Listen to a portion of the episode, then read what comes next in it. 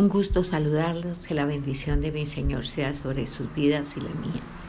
Vamos a continuar con la enseñanza de la identidad en el megatema de las cuatro estaciones en esta segunda estación.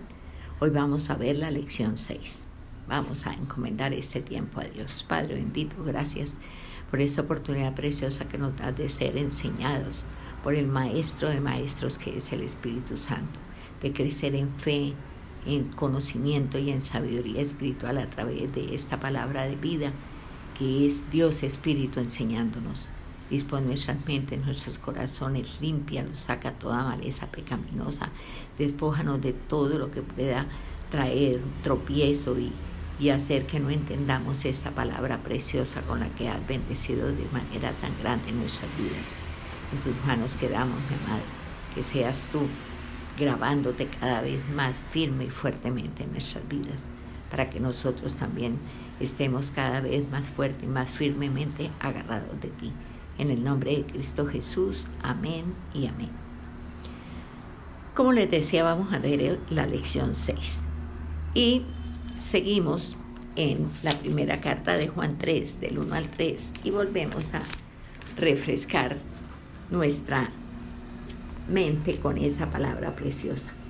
Mirad cuál amor nos ha dado el Padre para que seamos llamados hijos de Dios. Por esto el mundo no nos conoce porque no le conoce a Él, no le conoció a Él. Amados, ahora somos hijos de Dios y aún no se ha manifestado lo que hemos de ser, pero sabemos que cuando Él se manifieste, seremos semejantes a Él porque lo veremos como Él es, tal como Él es y todo aquel que tiene esta esperanza en Él se purifica a sí mismo, así como Él es puro. Entonces, llegamos al punto clave de lo que a nosotros nos corresponde, porque hablamos de lo que el Señor ha hecho, hablamos de lo que hoy somos y, y vamos a apreciar algo que nos ha costado mucho trabajo entender. Y tres cosas puntualizamos en esto. Lo hemos estado viendo, pero no nos es fácil apropiarlo y vivirlo. Apropiarlo y vivirlo. Uno, somos producto del derroche del amor de Dios. Amor que no tiene paralelo. Jamás podremos nosotros como decía Pablo allá en, en Efesios, para que conozcamos cuál sea la altura, anchura, profundidad y longitud del amor de Cristo, que no podemos nosotros comprenderlo. No lo podemos comprender. Es incomprensible, pero sí podemos valorarlo, agradecerlo, vivirlo y compartirlo. Eso sí, lo poquito que sabemos de, e, de ese amor infinito, vivámoslo, disfrutémoslo, compartámoslo. Lo segundo, ahora somos hijos, pero todavía no se ha manifestado lo que hemos de ser. O sea, no tenemos la plenitud de lo que seremos ahí en, en, en, en el versículo 2 dice, Amados, ahora somos hijos de Dios y aún no se ha manifestado lo que hemos de ser. Obvio, no se ha manifestado lo que hemos de ser. Pero lo que sí tenemos que estar cierto es que somos hijos. Y que aún todavía por estar en la carne no tenemos la plenitud de lo que seremos pero esto es una realidad completa y total. Mire, como padres, nosotros siempre estamos queriendo lo mejor para nuestros hijos. Y aunque somos malos, como dice la Biblia, por tanto no tenemos ni idea de lo que nosotros vamos a hacer. Dice, pues si vosotros que sois malos, sabéis dar buenas cosas a vuestros hijos cuánto más el Padre que esté en el cielo. Entonces, esto es algo que, nosotros pues no tenemos ni idea, pero ahí seguimos caminando. Ahora, el Padre siempre quiere que vayamos a otro nivel, a otro nivel. Ahora, no importa dónde esté yo hoy, ¿no? Porque la mejor versión de Dios para mi vida aún no se ha manifestado. ¿En dónde está usted hoy? Puede que esté usted descalificándose porque ha ido de tumbo en tumbo, de error en error. Puede ser que usted hoy se, se sienta usted lejos de Dios. Sienta que en otros tiempos usted estuvo más cercano. Sienta que la carne está ganándole la batalla. Mire, la verdad verdadera es que no importa, no importa dónde estemos hoy. No importa dónde esté, dónde esté. ¿Y por qué no importa? Porque la mejor versión de Dios para mi vida aún no se ha manifestado. Si creo que ya conseguí estabilidad para mi vida, créame que Dios tiene algo mucho mejor para mí, para usted, y que nosotros no hemos conocido, aunque ya somos hijos. Somos hijos por adopción, somos hijos porque Él nos engendró. El Padre nos engendró. Eso es una realidad. Somos hijos. Somos hijos. Mm. Dios tiene algo espectacularmente, increíblemente bueno para mí no lo hemos nosotros todavía conocido, pero como somos hijos, lo conoceremos. Tenga la certeza de que lo conoceremos. Y la tercera, la esperanza que tenemos es llegar a ser semejantes a Él. Llegar a ser semejantes a Él, porque como ahí dice, dice, pero sabemos que cuando Él se manifieste, seremos semejantes a Él porque le veremos como Él es. Vamos a ser semejantes a Él. Ahora, nosotros tenemos, usted, yo, tenemos un problema serio. Y es que todos tenemos expectativas personales, pero ¿quién no las tiene? Todos tenemos expectativas personales, obviamente limitadas, porque nosotros somos muy limitados. El único infinito es Dios.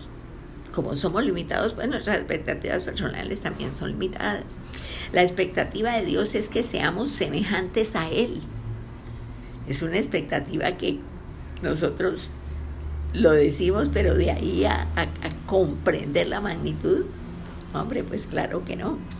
Y por eso, porque como vamos a ser semejantes a Él, es que tenemos que entender que no importa dónde estemos, siempre va a haber algo mejor para mí.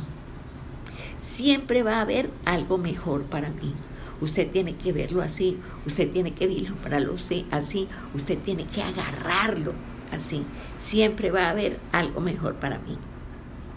Ahora, usted se mira, por ejemplo, hoy y, y puede ver que usted hoy está mucho mejor que lo que estaba ayer. Pero cuando usted mira hacia adelante, ¿no? Hacia adelante.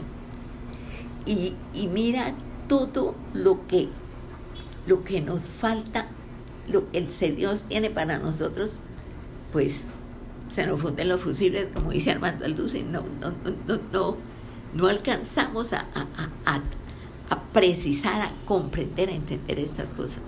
Son infinitas. Así de sencillo. Mm, pero esa es su esperanza y mi esperanza.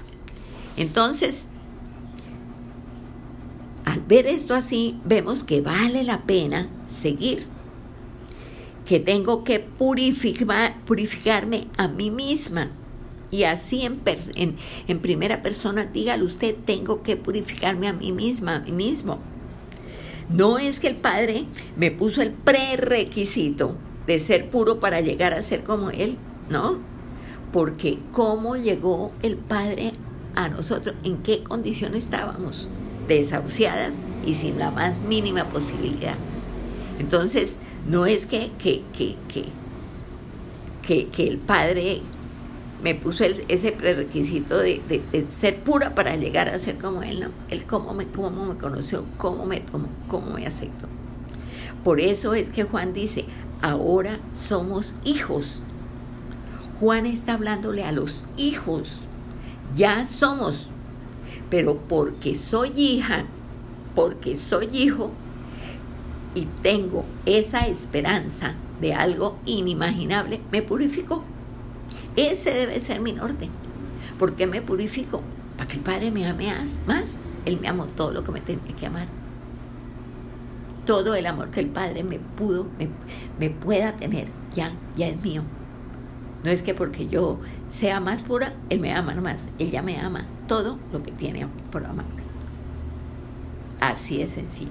Porque Él es amor y Él se entregó por mí.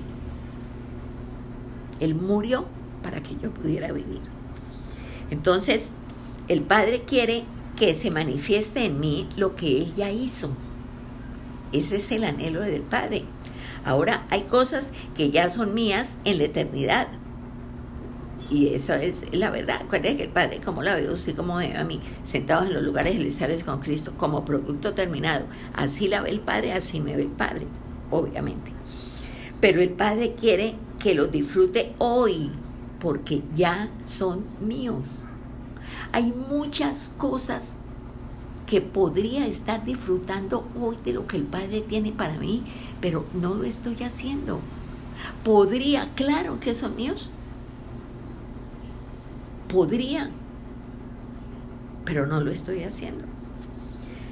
Entonces, con esa esperanza de subir niveles, de entrar en el secreto de Dios, de cada vez menguar yo para que Él crezca, de cada vez crecer yo hasta la estatura del varón perfecto en espíritu. Pues el que tiene esa esperanza, ¿qué hace? Se purifica, se purifica. Y, ese es el deseo del Padre, que usted y yo abracemos esa purificación. Y todo lo que sucede a partir del versículo 4 de, de, de la carta de Juan, el capítulo 3, a partir del versículo 4, es Juan diciéndonos cómo nos purificamos. O sea, ¿en qué consiste la purificación según Juan? Mire, hay dos grandes temas claves. Son canales, son rieles a través de los cuales corre el proceso de purificación. Ya lo habíamos visto en la charla anterior hay una dimensión vertical y hay y una horizontal de la purificación. ¿Qué dice el versículo 4? El versículo 4 dice, todo aquel que comete pecado infringe también la ley, pues el pecado es infracción de la ley. Entonces, como hijo, como hijas que somos, necesitamos conocer al hijo, como les he dicho también muchas veces, el pecado ya no es mi problema, no es su problema. Porque Dios a través del sacrificio de su Hijo, el Señor Jesucristo, perdonó una vez y para siempre el pecado de todos. Porque si no fuera así, pues Dios tendría que hacer otra cosa más para perdonar ese pecado que usted hoy, en este momento, está cometiendo o el que dentro de media hora usted va a cometer. Ahora, esto no es fácil de entender. ¿Por qué no es fácil de entender? Por una sencilla razón, porque nosotros nos movemos en el tiempo, pero el Señor es eterno, no se le olvide. Nosotros estamos bajo la tiranía del tiempo, pero Dios es eterno. Lo que para mí no ha pasado, para Él ya sucedió. Así de sencillo.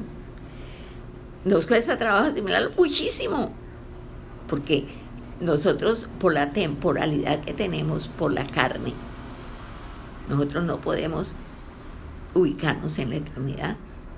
Cuando nos separemos de este cuerpo mortal y seamos revestidos del cuerpo glorioso, ese revestimiento nos va a permitir ahí sí caminar, comprender y vivir en la eternidad. Pero mientras estemos aquí en esta carnita, somos temporales, la temporalidad es permanente. Entonces, el primer riel es una perspectiva clara frente al asunto del pecado.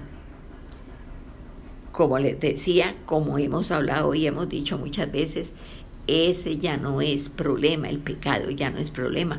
Yo ya no soy esclava del pecado. ¿Por qué pecamos? Pecamos porque tenemos un cuerpo que es corrupto. Será revestido de incorrupción y el pecado no se enseñoreará más de nosotros. Pero esto es cuando la separación de la carne, o sea, la muerte, venga a nosotros. Mientras tanto, tenemos que lidiar con esto, es la verdad. Y, dice ahí en el, en el versículo 4, y todo el que comete pecado infringe la ley, porque el pecado es infracción de la ley. O sea, todo acto pecaminoso afecta mi comunión con Dios. Desde lo más insignificante, lo más micro, hasta lo más trascendental, lo macro.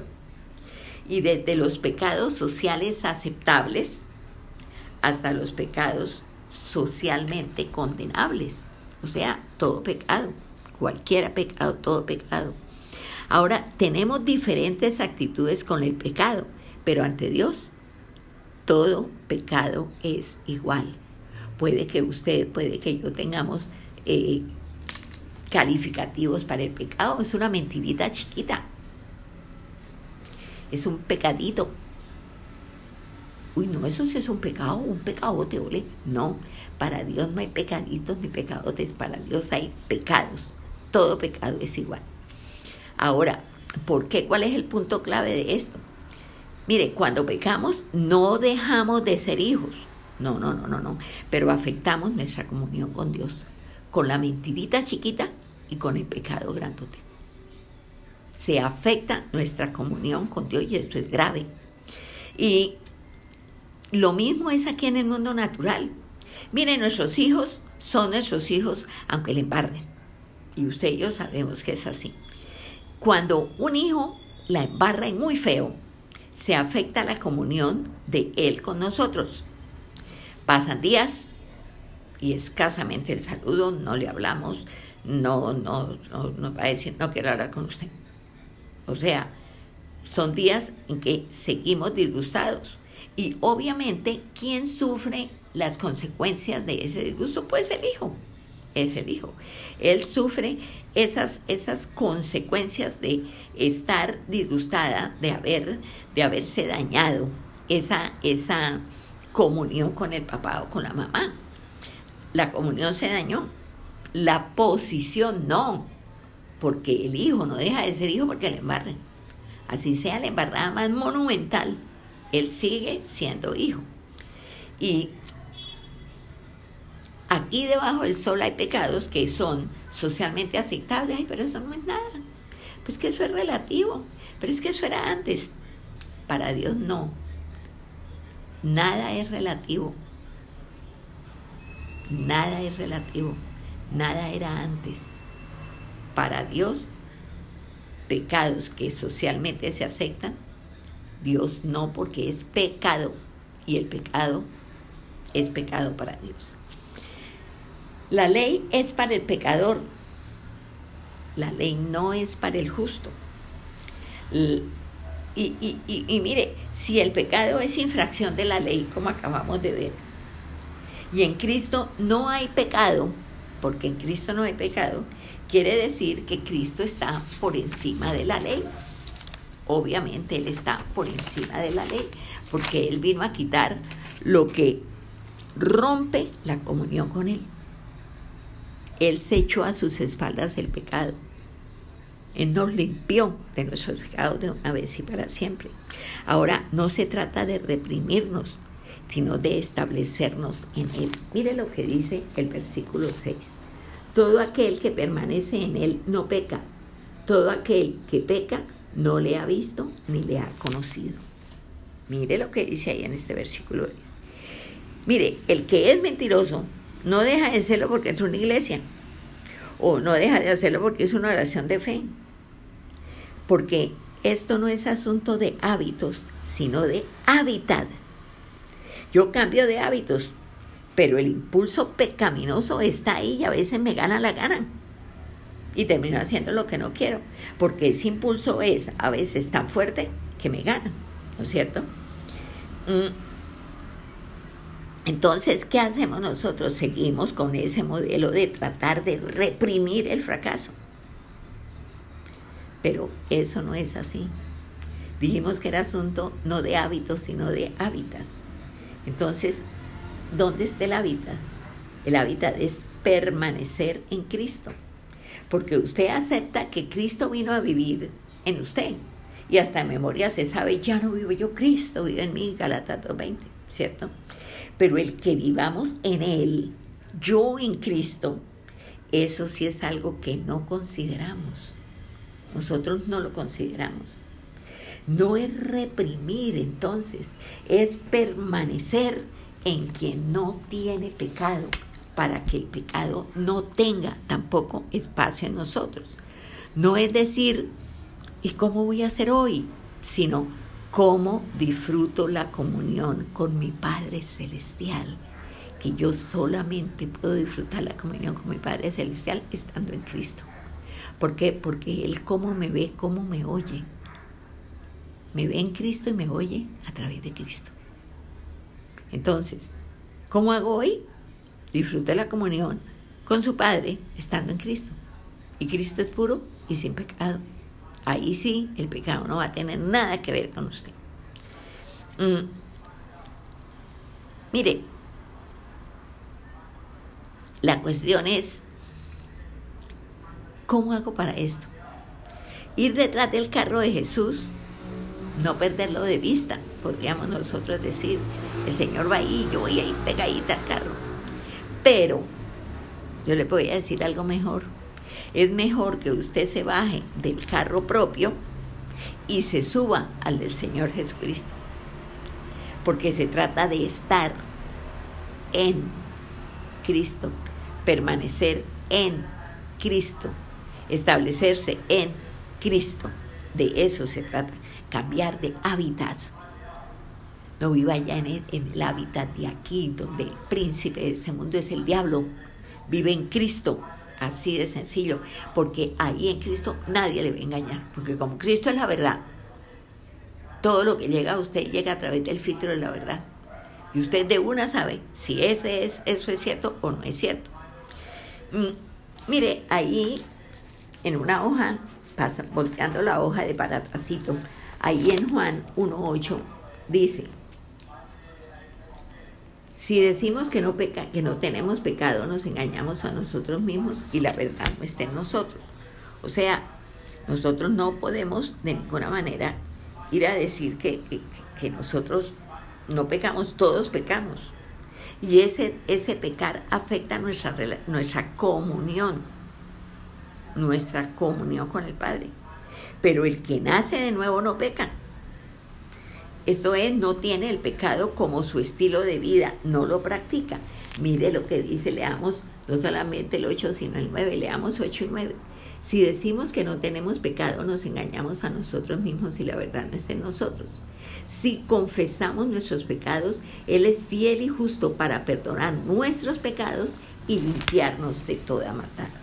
O sea, somos hijos y el pecado no se enseñorea de nosotros, no puede enseñorearse de nosotros. Así de sencillo, así de sencillo. El pecado, ¿qué hace? El pecado evidencia nuestro origen, lo mismo que mi postura ante el pecado. Mi convivencia tolerante frente al pecado evidencia sencillamente que no he nacido de nuevo póngale cuidado, su convivencia tolerante frente al pecado. Evidencia que no ha nacido de nuevo. Porque es que mire, huir de las pasiones no es esconderse, es seguir la comunión con el Padre. ¿Cuál es el antídoto entonces contra el pecado? La comunión con Dios. No hay otro.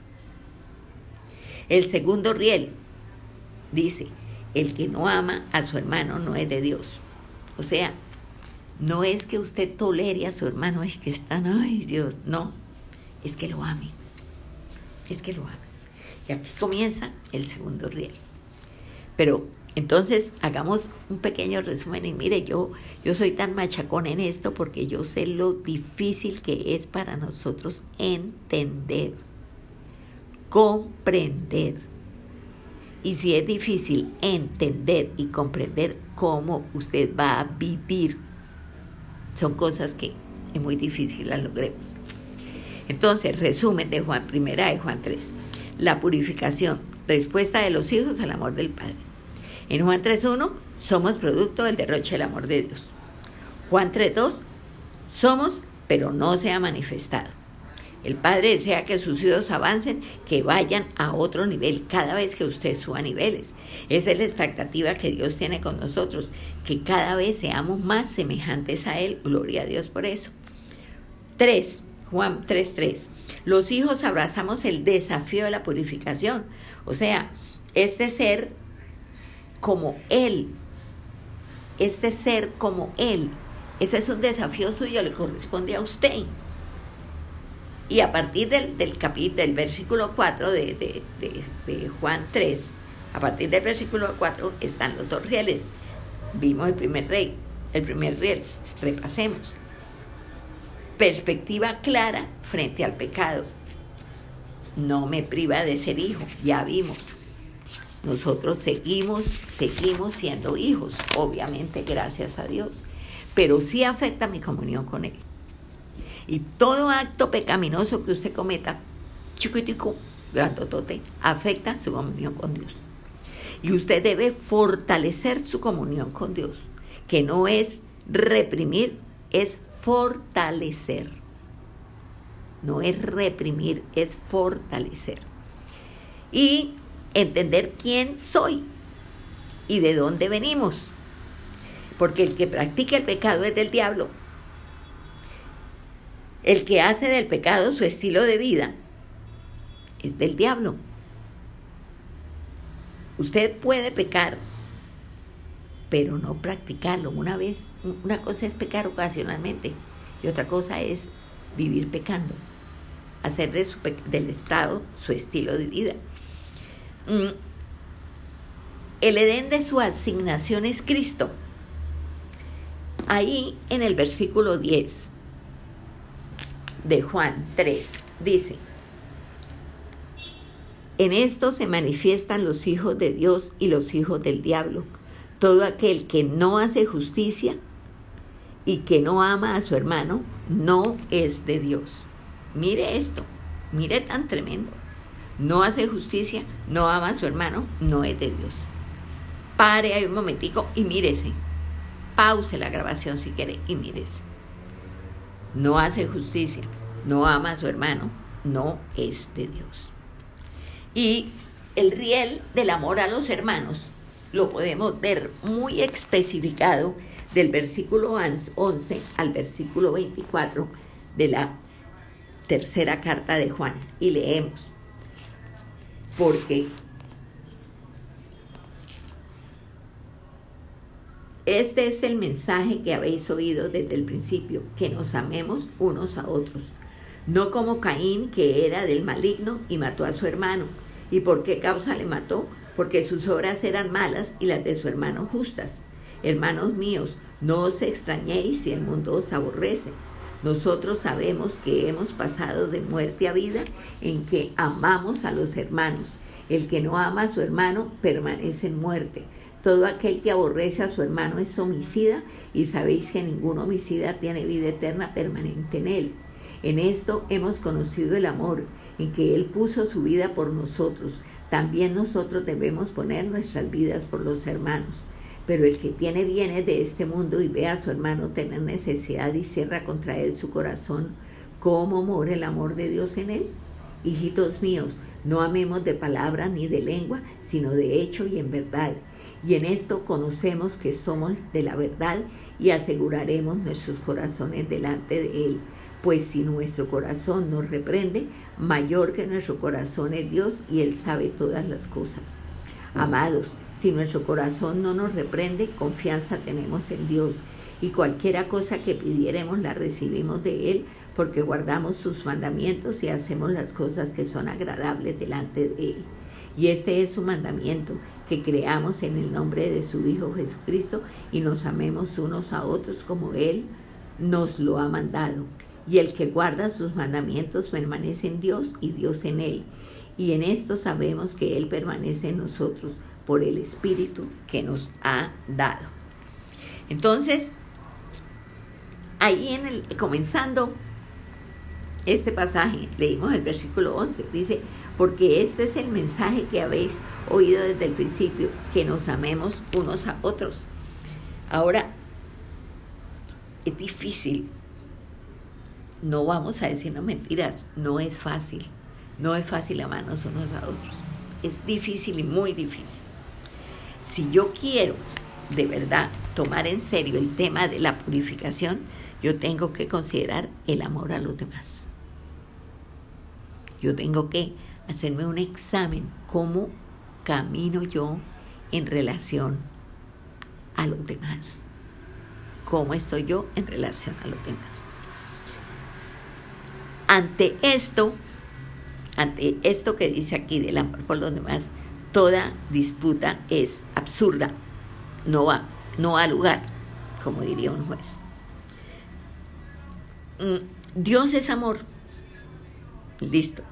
Y los que nacemos de nuevo somos productos de ese amor y necesariamente tenemos que amar. Punto. Se lo repito. Dios es amor. Y los que nacemos de nuevo, usted y yo, somos productos de ese amor y necesariamente tenemos que amar. Sin ningún pero por ahí que le ronde. Es lo que me identifica a mí con Dios. Es mi partida de nacimiento, por así decirlo. Es mi registro civil. Y cada uno actúa de acuerdo a su origen. Por eso le decía hace, hace un poquito, mírese cómo anda en relación con los demás. Mírese, mírese usted. Ahora, el amor a nuestros hermanos evidencia, confirma que hemos nacido de nuevo. Para usted esta, esta evidencia, esta confirmación es clara y meridiana. ¿Ama a sus hermanos? La salvación es una dádiva de Dios. La salvación es una dádiva de Dios, no especule. Es un regalo de Dios, no especule. Mírese lo que usted como salvo debe hacer. Porque después de que Dios hizo todo, que fue dar su vida por usted y por mí, cualquiera cosa que usted haga es poquita, es pequeñita, es nada, a cambio de lo que Él hizo por usted. Hay una evidencia incuestionable, el amor a los hermanos. Y el argumento es para evaluarme a mí misma. ¿Cuál es la evidencia? Usted tiene que amar a su hermano. Punto. Así, tal cual. El argumento para que usted se evalúe a usted misma es, yo amo a mi hermano, debo amar a mi hermano, lo amo. Y ahí no hay nada más que hacer. Tal cual lo estamos oyendo. Entonces, el amor hacia mis hermanos, hacia mis hermanos, no es una declaración verbal, es una expresión oral. O sea, yo lo digo, lo expreso y lo tengo que mostrar. La dimensión sacrificial del amor muy pocas veces la consideramos. Pero sí, a veces es un sacrificio amar a otras personas. Porque la gente no es fácil de amar. No es fácil de amar.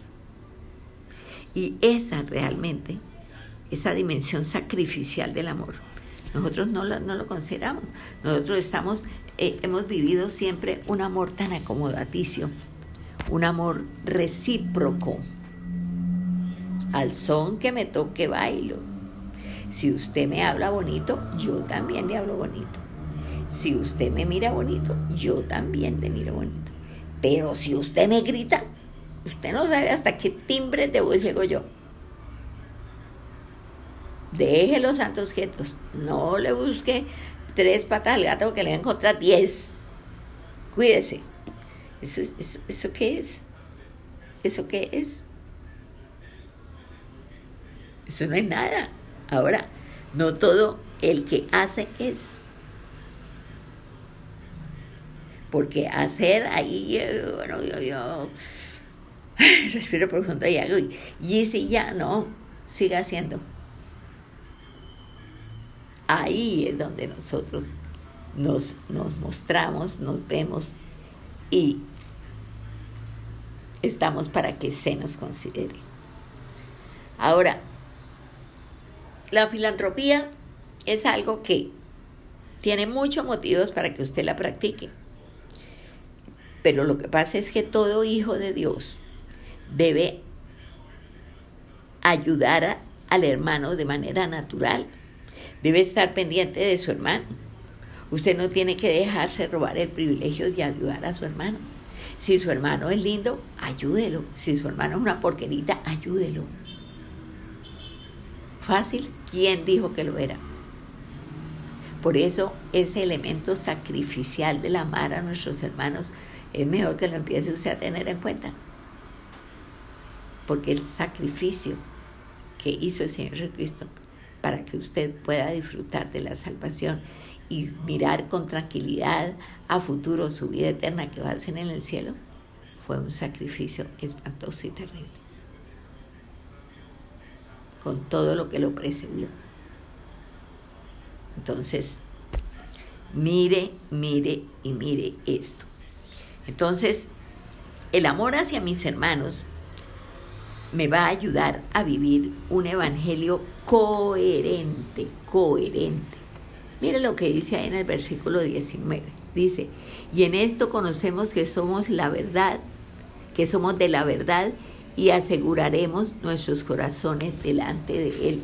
O sea, hay coherencia. Si algo le da coherencia a la vivencia del Evangelio, es ayudar al hermano. Porque mi hermano es la manifestación de la vida de Cristo. Y puedo sintonizar el amor de mi corazón con el amor de Dios para nosotros en ese amor que yo le dé a mi hermano. Así de sencillo si soy agradable, póngale cuidado, delante de Él, si yo soy agradable delante de Él, todo lo que necesite y le pida al Padre, me lo va a dar. Y más, mire lo que dice ahí el versículo 22. Y cualquiera cosa que pidiéremos, la recibiremos de Él porque guardamos sus mandamientos y hacemos las cosas que son agradables delante de Él.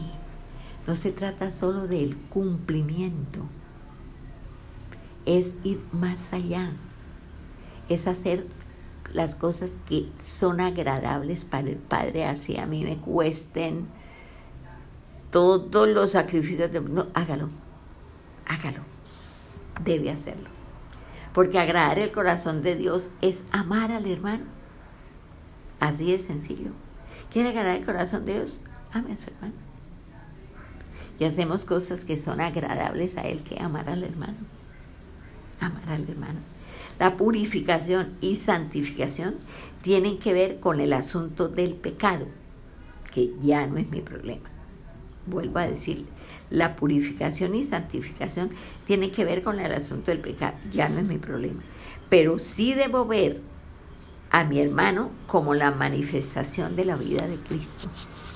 O sea, esto tiene que ser un, un hábito y un hábitat. Lo tengo que hacer y debo estar en Cristo para poder hacerlo.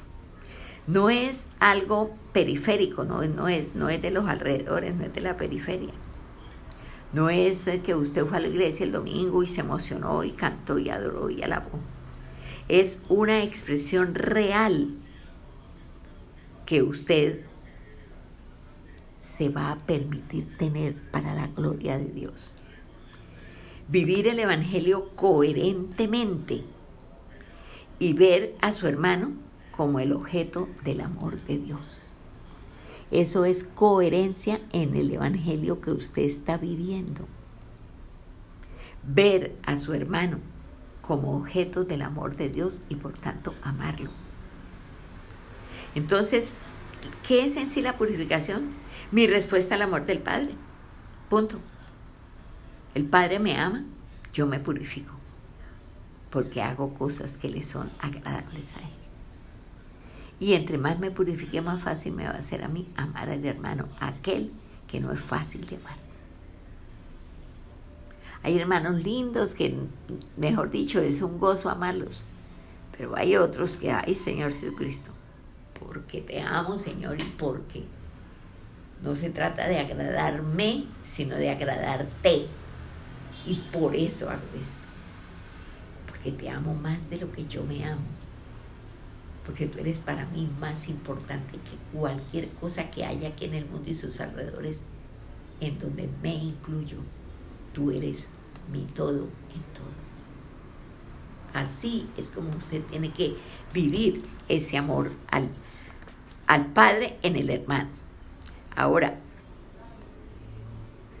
si pudiéramos, aunque fuera por una mínima proporción, o más bien en una mínima proporción, ver el amor del Padre, nosotros haríamos lo que fuera por ese amor. Pero el Señor dice, bienaventurados los que creen sin haber visto. Y como nosotros vemos con el oído, por la fe, y nosotros sabemos que lo que estamos haciendo es del agrado del Padre, usted sencillamente, ¿qué hace? Hace lo que debe hacer. Punto. Usted hace lo que debe hacer. Así de sencillo. Entonces, es, es esos dos rieles, esos dos rieles son bien suaves. Pero no, no digamos que los dos, el último, el del amor al hermano, no es fácil. No es fácil amar al hermano, no es fácil, pero si usted cambió de hábitos y de hábitat, aunque no es que se vaya a volver a fresquísima, usted puede hacerlo. Seguramente que puede hacerlo. Entonces, el primer día pues es la perspectiva que nosotros tenemos que tener clara, muy, muy, clara frente al pecado. Usted puede pegar, pero se daña su comunión, más no su relación, en fin, todo eso que vimos. Pero, pero, el, el estar usted ahí, el vivir usted ahí, el hacer usted ahí, eso sí, eso sí va a ser bien difícil. Lo podemos hacer cuando cuando Cristo nos fortalece. Acuérdese lo que dice el apóstol Pablo. Todo lo puedo en Cristo que me fortalece. Buscadme y viviréis, dice el Padre. Entonces, afiancémonos y afirmémonos en esto. Ciertos y seguros, afirmados y afianzados. Amén. En la próxima charla vamos a tener como, base el Evangelio de Juan, el capítulo 8, el versículo 31. Y vamos a, ya ver la lección 7. Acabamos de ver la lección 6 Vamos a ver la lección 7. Y el tema se llama el protagonismo del creer fundamental. El protagonismo del creer fundamental. Entonces, para la, la próxima charla estaremos en la lección 7, hablando del creer, base bíblica Juan 8:31. Oremos. Padre de los cielos, gracias. Gracias por este mensaje precioso de vida que tú nos das.